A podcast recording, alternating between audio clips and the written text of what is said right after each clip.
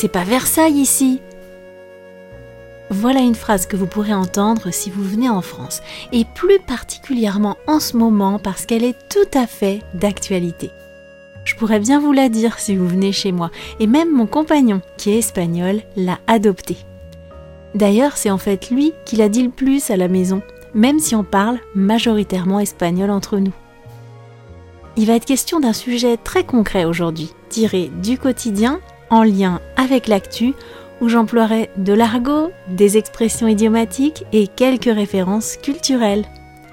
Il sera question de fric et d'énergie, alors si vous voulez en savoir plus, restez à l'écoute. The French Instinct.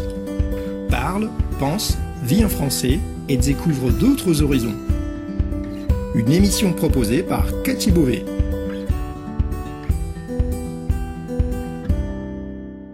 Vous écoutez le podcast The French Instinct, une bulle francophone pour vous immerger dans le français authentique et vous perfectionner tout en vous proposant un moment de détente, de découverte et d'inspiration. Moi c'est Cathy, je suis française, prof de français langue étrangère passionnée par les langues et tout au long de ces émissions, on parlera de la vie de tous les jours, de la langue française, de la France, mais aussi d'autres langues, d'interculturel, d'apprentissage. Bienvenue dans ma bulle.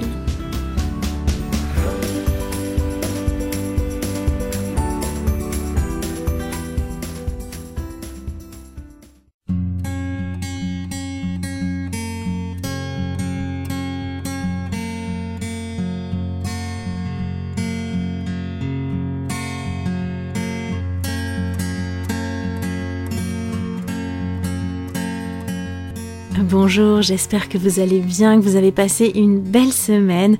On se retrouve une fois de plus pour un nouvel épisode du podcast, une nouvelle bulle de français pour vous aider à progresser et à vous perfectionner avec plaisir en apprenant le français de tous les jours qu'on parle au quotidien. Vous savez, on apprend parfois des expressions ou des mots dans une autre langue qu'on trouve tellement à propos qu'on finit par les adopter même quand on parle notre langue. C'est pas Versailles ici. C'est une de ces expressions qu'on entend beaucoup chez moi, employée principalement par mon conjoint, qui est pourtant espagnol. On est une famille bilingue, on parle donc français et espagnol à la maison, mais habituellement, il n'y a que moi qui parle français avec mes enfants. Mon mari, il leur parle en espagnol, et entre nous deux, on parle espagnol aussi. Donc lui, il parle pas beaucoup en français chez nous en réalité.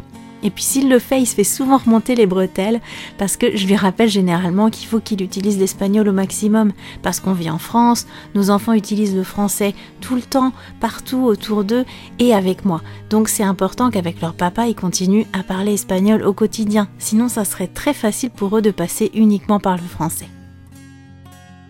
Comme dans toute famille bilingue qui se respecte, on fait souvent ce qu'on appelle du code switching, de l'alternance codique en français.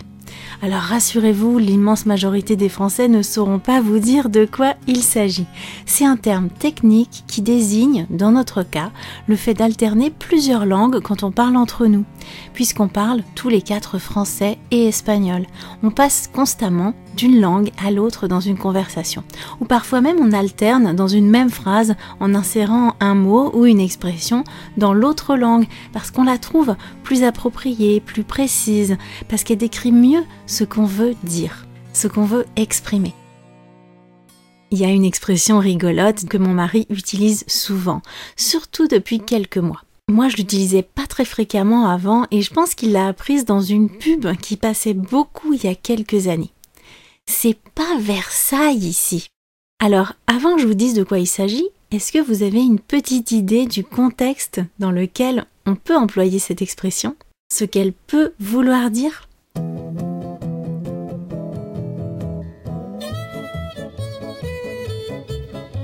Bon, je vous donne une situation classique. Mon mari rentre à la maison le soir, les enfants et moi, on est dans la pièce principale. C'est une grande salle qui fait à la fois salon, bureau, salle à manger et cuisine, une pièce à vivre tout en un quoi. Moi, je travaille au bureau, je suis disons en train d'écrire un épisode de ce podcast pour vous, c'est tout à fait vraisemblable. Ma fille dessine sur la table du salon et mon fils est en train d'écrire sur le plan de travail qui sépare la cuisine de la salle à manger. On est tous les trois à des points différents de la salle, assez distants les uns des autres, et on a besoin d'y voir clair pour faire ce qu'on fait. Il est 18h30 et à cette heure-là en ce moment, on n'a plus assez de luminosité naturelle pour travailler sans éclairage, donc on a allumé les lumières. Pas toutes quand même, mais au moins 3 ou 4. Des LED pour la plupart. On a changé un max d'ampoules pour des lampes à LED il y a plusieurs années. Ça coûte plus cher à l'achat, mais ça dure très longtemps et ça consomme très peu. On est donc en train de vaquer à nos activités quand mon conjoint arrive et il nous lance C'est pas Versailles ici Et qu'est-ce que vous pensez qui se passe immédiatement après? Eh bien, soit lui, soit nous, on éteint quelques lumières superflues. Ou alors, il éteint ce que lui, il considère inutile et nous, on proteste vivement parce que, oh, c'est bon, hein, on n'y voit plus rien là.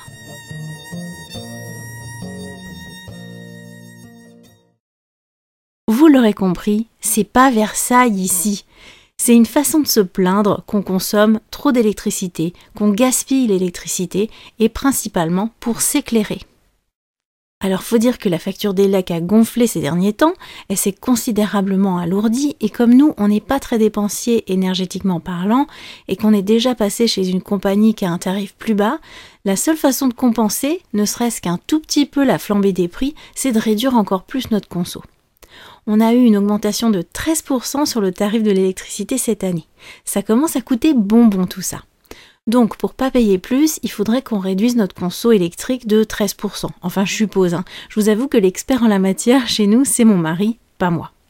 Et réduire les frais quand on n'est déjà pas très dépensier, ça implique de faire des économies de bout de chandelle.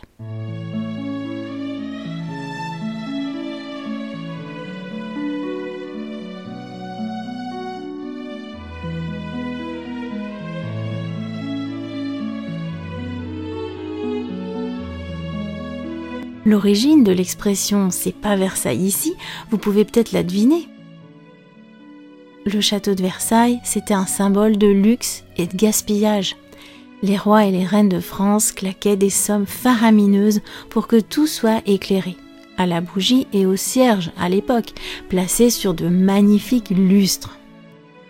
Les bougies presque entières, à peine consumées, étaient aussitôt remplacées et à ce moment-là, une bougie, ça avait une grande valeur, pour les petites gens en tout cas.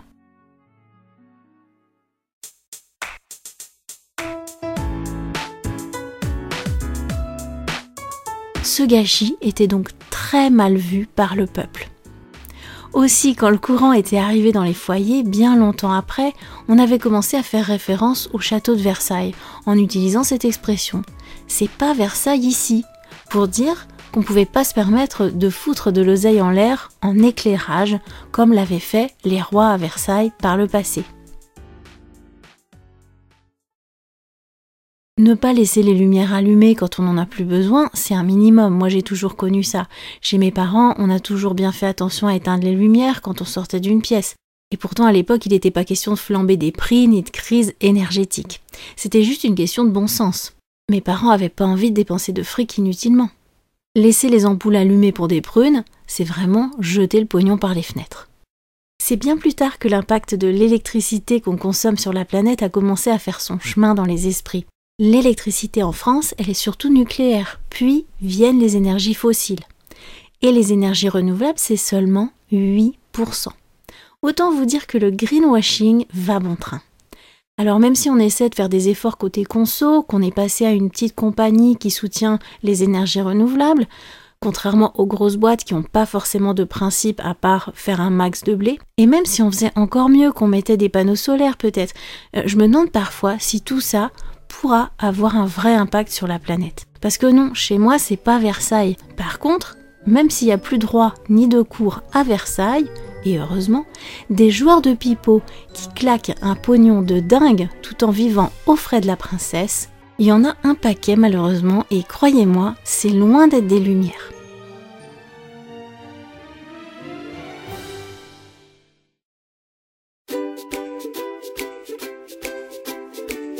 Allumer, éteindre, allumer, éteindre, allumer, éteindre, allume, éteint, allume, éteint, allume, éteint.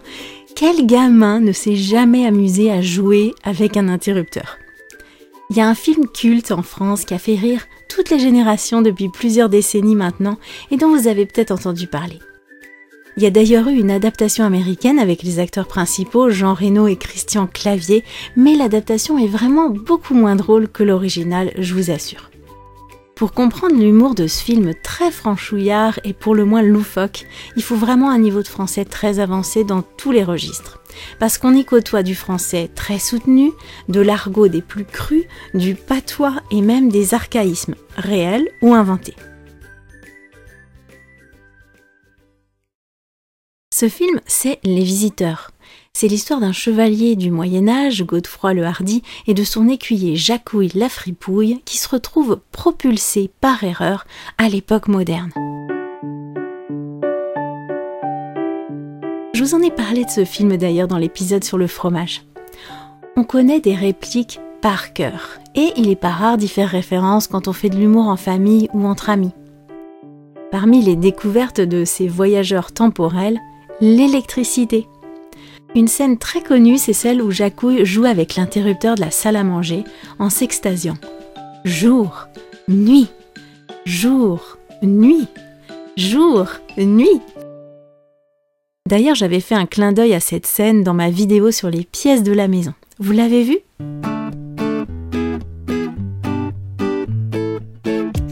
Je vous mettrai le lien vers la scène de ce film et aussi vers ma vidéo si vous voulez revoir le vocabulaire de la maison en langage standard et familier. Bon, si vous jouez avec les interrupteurs comme ça aujourd'hui, par les temps qui courent, même si c'est pour rigoler, on vous rappellera certainement qu'on n'est pas à Versailles ici. Alors est-ce que vous aussi vous allez adopter cette expression? Qu'est-ce que vous avez pensé de cet épisode? Et puis, est-ce que vous faites attention à votre consommation énergétique? Pour comprendre les expressions, l'argot et les sous-entendus que j'ai glissés dans cet épisode et que vous ne pouvez pas déceler par vous-même à moins de connaître très bien le contexte politique français d'il y a quelques années, lisez la transcription et les notes. Tout ça, c'est dans votre espace membre. N'hésitez pas aussi à y réagir en laissant un petit commentaire sur cet épisode pour me dire ce que vous en avez pensé, pour me dire comment ça se passe pour vous à ce sujet. Et puis n'hésitez pas à me contacter, que ce soit par mail, à travers la newsletter, euh, sur Instagram, sur mon site.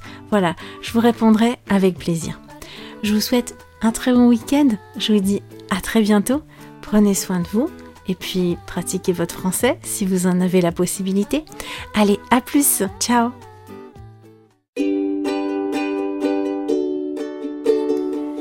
Merci d'avoir écouté cette émission. Si vous voulez discuter de ce qui a été abordé dans cet épisode, accéder à la transcription et me suivre sur les réseaux sociaux, allez sur mon site www.thefrenchinstinct.com. Vous trouverez le lien direct vers cet épisode dans la description du podcast. On se retrouve au prochain épisode pour une nouvelle bulle de français. À bientôt!